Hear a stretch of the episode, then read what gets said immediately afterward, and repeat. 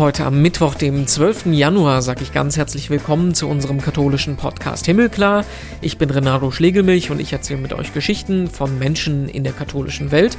Und heute ist das Jens Albers. Unsere Social Media Strategie lässt sich zusammenfassen. Treffen sich eine Katze, ein Panda und ein Einhorn in der Kirche. Jens ist quasi fast schon sowas wie ein Guru in der katholischen Welt für alle, die sich mit Internet und Social Media beschäftigen.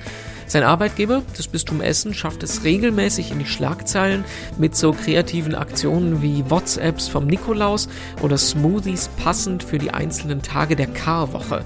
Wirklich kreativ alles. Jens findet, Kirche hat oftmals allerdings noch nicht so ganz verstanden, wie das denn mit dem Internet funktioniert und hat auch eine Meinung, was das Thema Populismus, Hate Speech oder Fake News in den sozialen Medien angeht. Mehr dazu gibt's gleich. Vorher gucken wir noch auf die Schlagzeilen. Was hat sich getan in der katholischen Welt? Dass Papst Franziskus manchmal unvorhersehbar spontan ist, das wissen wir. Manchmal vergreift er sich da aber auch im Ton. Das finden zumindest Medien in Deutschland oder im England im Moment.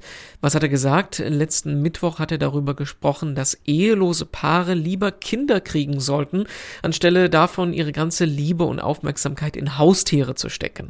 Tja, der Aufschrei war dann groß, respektlos sei das gegenüber gegenüber Kinderlosen oder Haustieren? Nicht unbedingt, sagt wiederum der Vatikan-Journalist Roland Juchem. Er sagt, in Italien ist es nämlich so, dass die Geburtenrate sehr, sehr niedrig ist, die niedrigste in Europa, und es im Moment total im Trend ist, Hunde oder Katzen zu stylen und überall mit hinzunehmen. Der Papst hat wohl eher die Situation da in Italien gemeint als im Rest von Europa. Am Donnerstag haben wir das Dreikönigsfest gefeiert und beim Gottesdienst im Kölner Dom gab es einiges an Aufruhr, als sich vor der Messe mehrere Menschen quasi wie tot in den Mittelgang gelegt haben. Demonstranten der Bewegung Extinction Rebellion war das, die ja bekannt ist für spektakuläre und teils fragwürdige Aktionen zum Klimaschutz. Die Demonstranten wurden noch vor der Messe aus der Kirche gebracht, wobei zwei Domschweizer leicht verletzt wurden. Und Domdichand Kleine sagt, er steht natürlich zu 100 Prozent hinter dem Ziel des Protests, dem Umweltschutz. Es gibt aber für alles eine Zeit und der Gottesdienst sei nicht für Demonstrationen da. Die Polizei hat jetzt die Ermittlungen gegen die Demonstranten aufgenommen. Angespannt ist die Lage gerade in Kasachstan, wo nach dem Schießbefehl gegen Demonstranten über 100 Menschen gestorben und weit über 10.000 im Gefängnis gelandet sind. Papst Franziskus hat am Sonntag für die Menschen dort gebetet. Interessant ist aber, wie sich die Kirchen vor Ort positionieren. Die orthodoxe Kirche, die sieht sich klipp und klar hinter der Regierung. Die Katholiken und Protestanten wiederum, die unterstützen die Protestbewegungen. Dazu muss man sagen, dass die Katholiken und Protestanten meistens mehrheitlich aus dem Ausland kommen, also nicht so nah am Start stehen. Die Orthodoxen sind da näher dran, sind aber trotzdem eine Minderheit. Das Land ist zu 70 Prozent muslimisch. Religiöse Beweggründe scheinen bei den Protesten aber keine große Rolle zu spielen. Und der Weihbischof der ehemaligen Hauptstadt Astana, das ist ein gebürtiger Deutscher, der sagt auch, dass die Religionsausübung der Katholiken zumindest im Moment nicht eingeschränkt ist. Ich, ich freue mich sehr, dass wir im Podcast uns heute unterhalten mit Jens Albers im Bistum Essen, verantwortlich unter anderem für Internet und Social Media. Grüß dich. Moin. Moin, moin. Ähm, du bist so ein bisschen der katholische Internetguru oder wirst von einigen Leuten so wahrgenommen. Du bist ähm, im Bistum Essen, ich habe es gerade gesagt, für Internet und Social Media, vor allem Social Media verantwortlich. Und alle Leute, die in der Kirche unterwegs sind, da klingeln sofort alle Glöckchen, denn ihr äh, macht das, was eigentlich alle machen wollen. Ihr habt coole kreative Ideen, ihr kommt an die Leute ran, die nicht unbedingt nur im kirchlichen Kontext sind. Äh, du sagst über dich selber, das habe ich gerade auf deiner Internetseite nochmal gelesen, du bist ein Handlungs Bildungsreisender in Sachen Neuland. Kannst du das erstmal von vorne so ein bisschen erklären? Weshalb befasst du dich mit dem Thema? Wieso Kirche und Social Media? Weil was, warum machst du das? Naja, ich glaube, ich könnte die Antwort jetzt relativ kurz gestalten, weil es in meinem Arbeitsvertrag steht. Aber mhm. ähm, ich habe mich ja auch auf die Stelle aktiv beworben.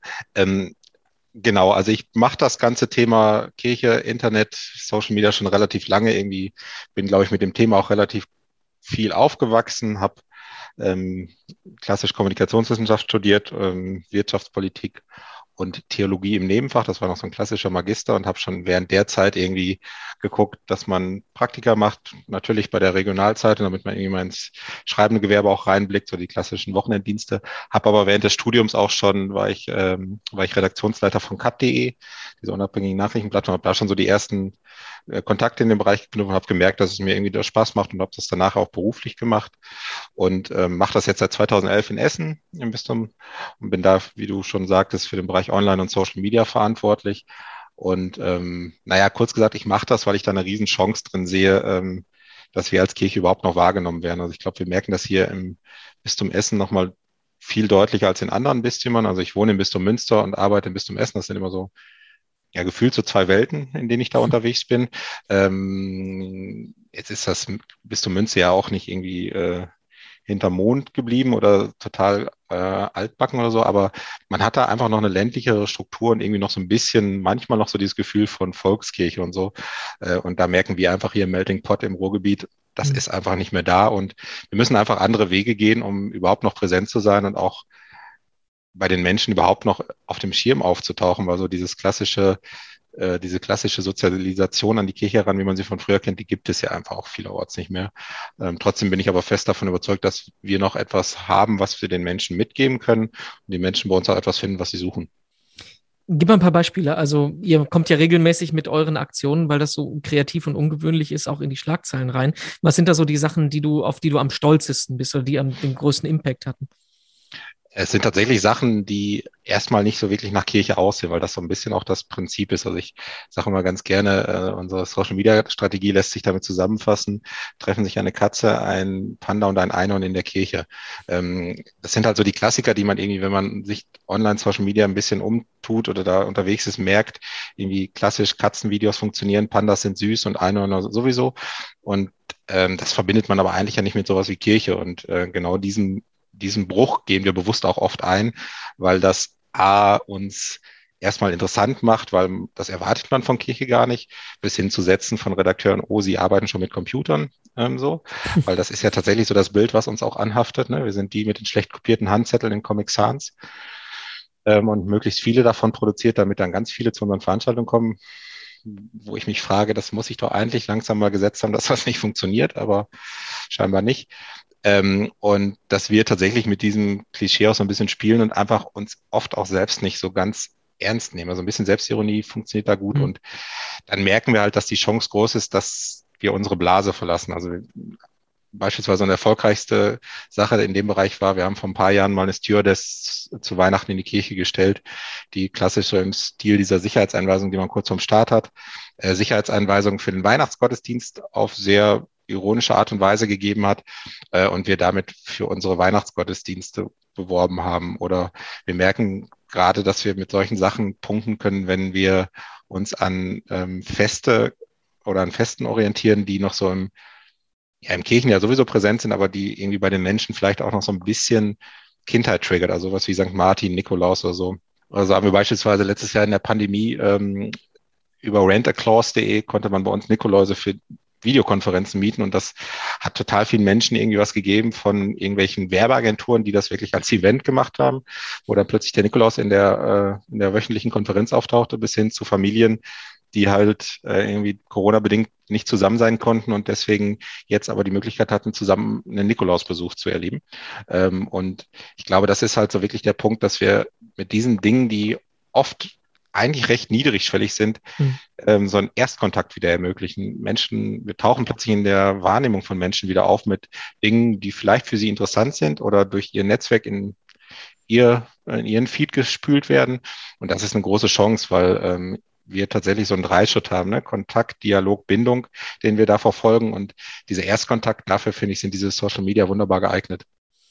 Das ist ja was, was im Prinzip jeder ähm, sich wünscht, der in dem Bereich unterwegs ist, also viralen Content zu generieren. Und ihr macht das ja eigentlich am laufenden Band. Was macht ihr anders als andere Leute, die es versuchen, aber wo das dann irgendwie im luftleeren Raum verpufft irgendwie? Ich glaube, wir machen gar nicht so viel anders, sondern ähm, ich glaube, wir haben einfach das große Glück, wenn ich auch so mit den ähm, mich mit den Kolleginnen und Kollegen in anderen Bistümern und so unterhalte. Wir haben einfach das extrem große Glück, dass wir hier im Haus machen dürfen. Mhm. Ähm, also wir haben einen Bischof und Generalvikar, die beide wie selbstverständlich in den sozialen Netzwerken privat unterwegs sind, also als Personen, das sind keine Fanseiten oder so, sondern die sind da wirklich selber aktiv und haben für sich auch den Stellenwert dieser Medien erkannt ähm, und nutzen das ja auch sehr gut. Ähm, und das macht uns tatsächlich die Arbeit natürlich deutlich einfacher, als wenn wir da immer noch eine Schiene hätten, wo wir jemanden überzeugen müssen, dass es überhaupt was bringt. Mhm. Und ähm, ich glaube, das ist tatsächlich unser Fund, mit dem wir ähm, arbeiten können, dass wir da einfach ein großes Vertrauen haben ähm, und dass wir einfach machen können und machen dürfen. Und ich glaube, dieses Verständnis, was ich anfangs schon auch mal so sagte, dass wir einfach deutlich anders sein müssen. Also vieles, was wir so oder was man von Kirche irgendwie im Internet sieht, ist halt auch leider so wie der schlecht kopierte Handzettel. Mhm. Und ähm, ich sage immer ganz gerne, Leute, wenn ich dann so gefragt werde, wie kommt ihr denn an eure Ideen? Ja, holt euch Inspiration, aber holt euch die Inspiration bitte nicht bei Kirche. Also ähm, guckt einfach, dass ihr den, keine Ahnung, den großen Mediamarkt, also oder Medienkette, äh, den regionalen oder Bundesliga-Vereinen folgt, dass ihr sowas wie der BVG oder so folgt, weil ehrlicherweise, wenn wir an unsere Zielgruppe denken, dann ähm, sind ja die wenigsten, die irgendwie die jüdische Gemeinde, die evangelische Gemeinde mhm. und die Altkatholiken abonniert haben, sondern es sind halt die anderen Player, über die ich gerade gesprochen habe, mit denen wir in den Aufmerksamkeitswettstreit treten müssen. Und deswegen sollten wir uns besser davon inspirieren lassen, damit wir in gewisser Weise auf der Ebene mitspielen können, was wir natürlich nicht immer können, weil die Budgets dahinter ja viel, viel größer sind. Mhm. Aber dass man sich das einfach so ein bisschen als Benchmark setzt und nicht guckt, dass man ja den Flyer halt bei Facebook postet.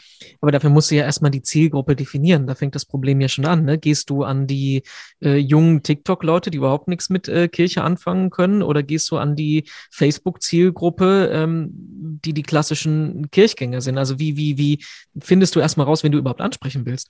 Ja, da haben wir vielleicht auch tatsächlich das große Glück. Also wir haben ja vor einigen Jahren so einen Dialogprozess hier im Bistum angefangen, mhm. ähm, wo wir irgendwie über mehrere Jahre ein Zukunftsbild entwickelt haben, was quasi so ein bisschen wie so ein Leitbildprozess war und wir jetzt ein, ja, rein im klassischen Unternehmen würde man wirklich Unternehmensleitbild sagen. Ähm, und das ist schon relativ eng umrissen, was unsere Zielgruppe zukünftig sein sollte, nämlich die Gruppe der kritisch Distanzierten. Und das mhm. sind die, die irgendwie äh, uns alle, die bei Kirche arbeiten, auf gut Deutsch bezahlen, aber eigentlich von unseren Angeboten nichts mehr in Kauf nehmen. So. Mhm. Und ähm, diese in den Blick zu nehmen, das hat bei uns angefangen mit der Entscheidung, dass wir unsere klassische Kirchenzeitung, also das Rohwort ja äh, eingestellt haben und dann etwas komplett Neues gemacht haben, nämlich das Bene-Magazin, was ja an alle katholischen Haushalte verschickt wird, also Mitgliedermagazin, weil wir ja schon, ich meine, das ist ja auch kein Hexenwerk, dass diese äh, zu, sich bewusst zu machen, dass diese kritisch Distanzierten ähm, wahrscheinlich keine Kirchenzeitungsabonnenten sind. Mhm. Äh, aber wenn man ihnen ähm, viermal im Jahr so ein Magazin, was auch im ersten Blick vielleicht gar nicht so sehr nach Kirche aussieht, ins Haus schickt, dann hat man zumindest da wieder eine Kontaktfläche. Und das kommt natürlich bei uns auch äh, bei Social Media zum Tragen, dass wir, ähm, wir haben immer so ein bisschen die Maßgabe, wenn man sich überlegt, diese, diese Zielgruppe, in denen man oft so im kirchlichen Rahmen denkt, diese 90-10 oder 80-20, also 10 Prozent der Katholiken, die ganz eng an uns dran sind und so. Ähm, und diese 90 Prozent, die zwar noch Mitglied der Kirche sind, aber eigentlich nichts von uns in Anspruch nehmen. Und dann ist es unser Ziel, dass die 10 Prozent sagen, dafür muss ich mich nicht schämen und die 90 Prozent sagen, krass, hätte ich der Kirche nicht zugetraut. Mhm. Und ähm, das ist immer so ein Wagnis und tatsächlich ist es auch einfacher, die 90 Prozent zu erreichen in diesem Punkt, als bei den 10 Prozent zu sagen, dafür muss ich mich nicht schämen, weil da tatsächlich auch viel Gegenwind kommt, der aber auch in Ordnung ist, weil für die Zielgruppe ist es dann auch vielleicht nicht gemacht. Aber das heißt, du musst dich so ein bisschen immer in allem, was du machst, reinmogeln, ne? dass, den, dass die Leute nicht im ersten Moment kapieren, das ist jetzt ein Angebot, was von der Kirche kommt. Ich würde nicht vom Mogeln sprechen, sondern wir sprechen von Kontextualisieren. ähm, kann man jetzt sagen, ist einfach nur ein schöneres Wort dafür, finde ich aber nicht, sondern es ist einfach, dass wir uns nicht reinmogeln, sondern wir einfach gucken, was ist denn, also eigentlich das Klassische, was wir eigentlich tun sollten. Wir hören zu, was die Menschen gerade bewegt und gucken, wie wir da irgendwie mitspielen können. So. Und ähm, das aber nicht auf der Maßgabe, mit der wir, glaube ich, seit vielen Jahrhunderten irgendwie unterwegs sind. A, du kommst zu uns, wenn du was willst, und B, wir mhm. wissen, was für dich gut ist und sagen dir das jetzt, sondern ich höre mal zu, was du denn gerade so bewegst und dann gucke ich mal, ist das was, wo ich irgendwie mitspielen kann. Ähm, und dann hat man, dann ist zumindest die Chance größer, dass man halt auch seine Blase verlässt. Also wir haben das, ich glaube jetzt immer so im Herbst wird ja einmal das Jugendwort des Jahres verkündet. Äh, und ich glaube vor zwei Jahren oder so war das Ehrenmann beziehungsweise Ehrenfrau und das fiel so in die St. Martinszeit und wir haben einen Post gemacht, äh, St. Martin Ehrenmann seit 1723 Jahren. Mhm. Ähm, ja, das ist so ein Beispiel für diese Kontextualisierung, ähm, dass man einfach sich auf einen Kontext, der gerade sowieso na, viral ist oder der in der Aufmerksamkeitsebene der Menschen da ist, dass man schaut, dass man da mitspielt. Klar ist es oft auch so ein bisschen reinmogeln und nicht direkt, wir sind die Kirche. Ich glaube aber, dass man schon auch mit Kirche unterwegs sein kann, nur nicht mit den Inhalten, die wir über Jahrzehnte uns irgendwie erlernt haben, dass wir die so weitergeben. Also ganz häufig sind es ja Formate, die irgendwie schon in Präsenz nicht mehr über Jahre lang wirklich funktionieren, an denen man aber noch festhält und jetzt macht man sie irgendwie digital so. Wo ich denke, es hat ja schon einen Grund, warum das analog auch nicht funktioniert. Ähm, und nur weil ich es jetzt digitalisiere, ähm, mhm. wird es nicht besser. Hat sich das eigentlich in der Pandemie geändert?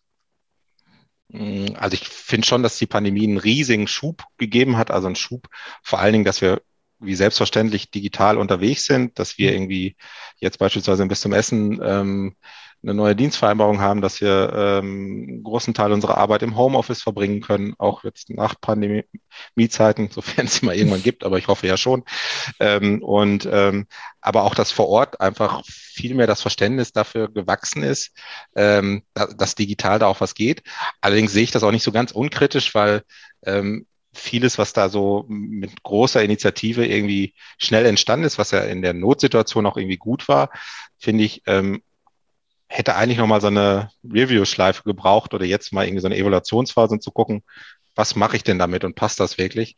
Ähm, weil es halt irgendwie, ich finde, jetzt ist so dieses Digitale, die, die digitale Kommunikation ist an so einem Punkt angekommen, wo es ja schon gefühlt so eine gewisse Normalität hat, sich per Zoom oder was auch immer mhm. zusammenzuschalten. Und ich finde, das hat den Status halt von, es ist alles neu, deswegen kann es noch holprig sein, mittlerweile verlassen und muss einfach da auch einen gewissen Standard haben. Und ähm, ich bin ein großer Freund davon, irgendwie zu unterscheiden zwischen äh, digitaler Glaubenskommunikation und digitalisierter Glaubenskommunikation, weil ich finde, dass vieles von dem, was die Pandemie so hochgebracht hat, nicht keine digitale Glaubenskommunikation ist, sondern digitalisierte. Also man hat etwas, was sowieso schon da ist, einfach nur digital dargestellt, indem ich mich vor Zoom setze oder indem ich die Live-G-Funktion auf meinem Handy entdeckt habe, mhm. aber nicht an die, äh, an die ähm, eigentlichen Bedürfnisse oder das, die Art der Kommunikation im digitalen Raum angepasst.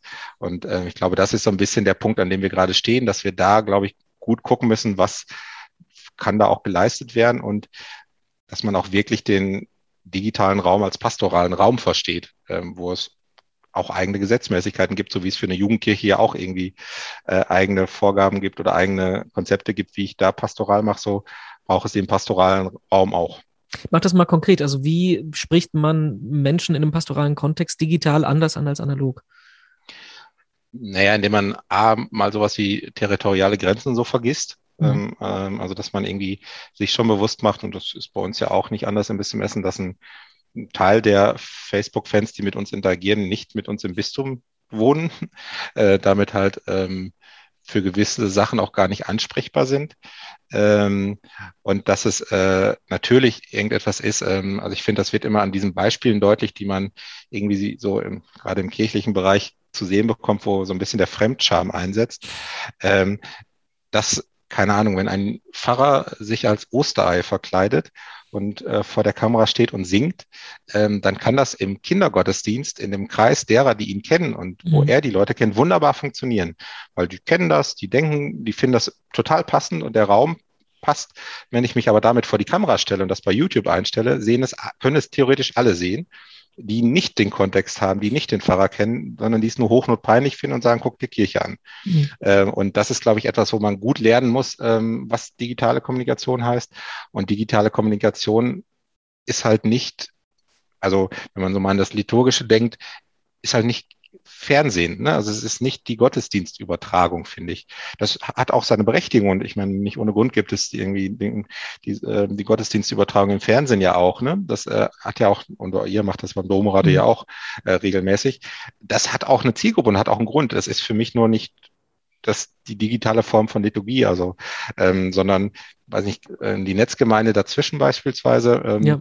ähm, die finde ich geht da einen total guten Weg, weil die natürlich auch noch sowas in einer, so einen Rahmen hat wie von einer hm, von einem Wortgottesdienst quasi, aber halt tatsächlich du das einfach zeitlich und räumlich losgelöst nutzen kannst und trotzdem sie es schaffen, durch sowas wie einen Padlet oder so, trotzdem wieder ähm, ein Gemeinschaftsgefühl zu erzeugen. Mhm. Ähm, aber dass ich halt sagen kann, keine Ahnung, ich komme dienstags abends nach Hause um 19 und jetzt ist mir gerade danach, dass ich irgendwie mal ein bisschen was Gottesdienstmäßiges äh, für mich bräuchte und dann kann ich das nutzen. So und ähm, ich finde, da ist so ein bisschen der Punkt, wo man, glaube ich, wirklich gut gucken muss, nicht einfach nur eine Kamera aufstellen, dann ist es digital, sondern digital hat halt einfach was mit Interaktion zu tun, hat ja. was mit Ungleichzeitigkeit, also zeitliche Ungleichzeitigkeit zu tun, hat auch was damit zu tun, dass Menschen zusammenkommen, die nicht in einem sozialen Kontext zusammen sind, dass Menschen aus unterschiedlichen Schichten zusammenkommen mit unterschiedlichem Vorwissen,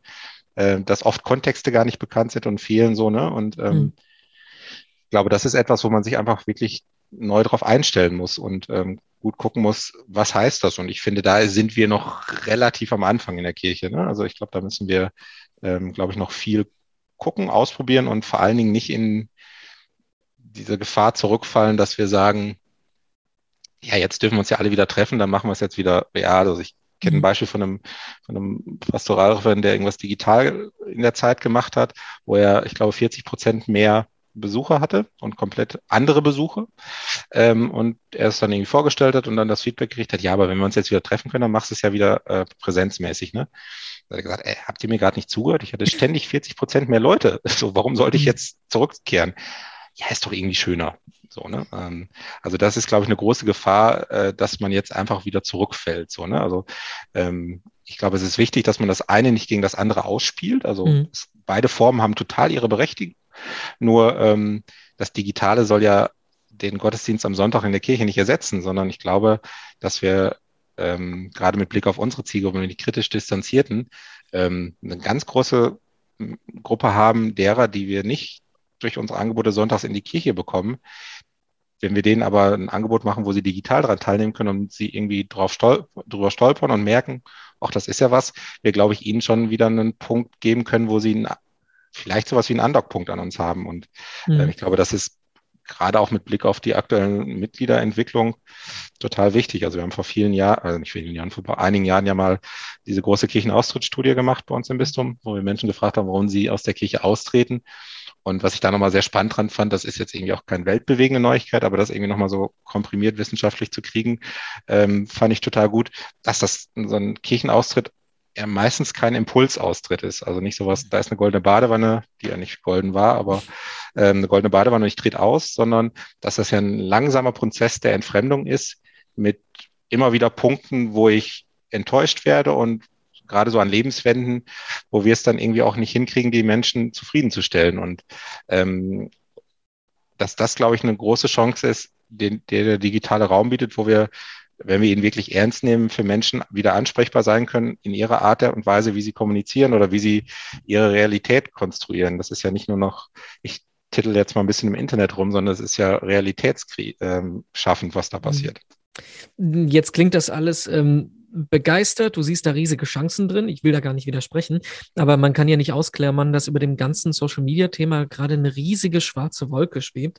Und zwar ähm, alles das, was man eben nicht damit verbinden will. Mit äh, der Entstehung von Verschwörungsmythen, mit äh, kleinen Grüppchen, die sich in ihren Blasen isolieren, nichts mehr mit Fakten zu tun haben, mit Shitstorms, die auf allerlei äh, Ecken und Enden ankommen. Also diese Begeisterung, die es vor zehn Jahren über Facebook und äh, Twitter und alles gab, das hat sich ja ein bisschen gedreht. Also ähm, ist das, also es klingt ja so schön zu sagen, mit den Leuten in Kontakt zu treten, aber ähm, ist das wirklich so der ideale Weg? Weil wir erleben ja im Moment eher so die, die, die negativen Konsequenzen auch von diesem ganzen Bereich.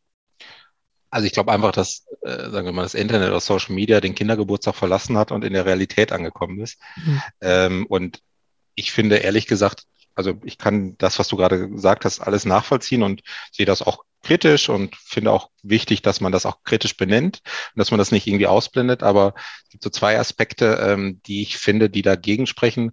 A, finde ich das Internet zu wichtig, um es diesen Gruppen zu überlassen, mhm. ähm, um da sich nicht aktiv zu engagieren und vielleicht durch einen Gegenpol, den man bildet, eine andere Stimme da reinzubringen. Und B, finde ich das irgendwie ein queres Bild äh, von Kirche, wenn wir deswegen sagen, wir würden uns da nicht so engagieren oder würden das wieder eher zurückfahren, weil ich finde, nur weil da gewisse Gruppen oder gewisse Menschen ähm, das Ganze irgendwie gerade für ihre Verschwörungssachen nutzen oder was auch immer, ne, ähm, hm. ist das irgendwie ein schräges Bild, dass wir als Kirche da nicht sind, weil dann könnten wir die Kirche auf St. Pauli auch abreißen. So. Und ähm, das sind halt, es ist halt Realität und es ist ja, ja, das Internet befördert das und die Social Media sind irgendwie so ein Brandbeschleuniger gewesen, glaube ich. Ähm, aber trotzdem ist es ja Realität und ehrlich gesagt, ob wir als Kirche da sind oder nicht, die Menschen bleiben ja trotzdem da, auch die Menschen, die nicht in diesen Verschwörungszirkeln oder für das, für die irgendwas mhm. Negatives da stehen. Und ich finde, gerade die haben doch auch das Anrecht, dass wir als Kirche für sie da sind, wenn sie uns suchen. Also wenn ich das alles jetzt so zusammenfasse, dann würde ich das so unterschreiben mit äh, Kirche im Internet, Kirche in Social Media, jetzt erst recht. Einerseits, weil wir ähm, äh, unsere Zielgruppe erreichen wollen, die sonst verschwindet. Und auf der anderen Seite, weil wir mit der Art, die wir denken, der Art, der wir sind, die Botschaft, die wir haben, auch irgendwie einen Gegenpol zu dem ganzen Negativen schaffen müssen, was da kommt. Genau, also ich finde schon, dass es irgendwie äh, unsere Aufgabe ist und das gebe ich auch irgendwie immer ganz gerne mit, wenn ich irgendwie kirchliche Leute im Community Management schule. Ich finde, wir haben schon auch irgendwie ein Wertebild, was es wert ist, da eingebracht zu werden und was äh, irgendwie wir ja optimalerweise, also wir eigentlich dazu aufgerufen sind, das zu leben und das irgendwie auch in den Alltag zu bringen und dann ist es auch der Teil des Alltags, nämlich das Digitale, wo wir das irgendwie, wo wir damit präsent sein sollten und wo wir sagen sollen, ey, pass mal auf, Leute, so nicht. Dann bekommst du noch unsere Abschlussfrage. Die ist bei all diesen Gesprächen gleich und passt da eigentlich da auch ganz gut in den Kontext. Wenn du dir deine Arbeit in dem Bereich anguckst und auch die ähm, negativen Konsequenzen, die ich gerade angesprochen habe, was bringt dir Hoffnung? Hoffnung bringt mir tatsächlich, ähm, dass es immer wieder kleine Initiativen gibt, die total groß werden. Also wo irgendwie ein paar Leute, weil sie von der Sache überzeugt sind, kreativ anfangen, was zu tun und was dann durch die Technik, über die wir gerade positiv wie negativ gesprochen haben, plötzlich an Reichweite äh, oder äh, Reichweite bekommt, die es vorher nie bekommen hätte, weil es irgendwie so regional oder so klein war. Und das finde ich total gut und macht mir Hoffnung, dass das einfach noch weitergeht, weil einfach viele Menschen, ähm, ich glaube, diesen digitalen Raum mal auch losgelöst von den Netzwerken, die es da gibt oder so, für sich einfach, glaube ich, aus ihrem Alltag und aus ihrem Leben nicht mehr streichen können. Äh, und es dann einfach gut ist, wenn es da Pioniere gibt, die da unterwegs sind und einfach auch mal machen. Ja, das war unser Interview heute mit Jens Albers. Ganz herzlichen Dank dafür. Mehr dazu zum Lesen gibt es in den Artikeln auf katholisch.de und auf domradio.de. Und bei uns auf himmelklar.de gibt es 128 weitere Podcast-Folgen zum Anhören. Wenn euch das Thema Kirche und Internet interessiert, sei Folge 97 empfohlen mit dem CDU-Politiker Ruprecht Polenz. Der wurde erst im Rentenalter als goldener Blogger ausgezeichnet, hat sich dann erst ins Internet reingefuchst und blickt mit uns so von außen drauf, wie sich die Kirche denn mit dem Internet schlägt. Noch mehr von uns gibt es dann am kommenden Mittwoch in der nächsten Podcast-Folge. Ich bin Renato Schlegelmilch, sag Tschüss, danke fürs Zuhören und wünsche eine schöne Woche.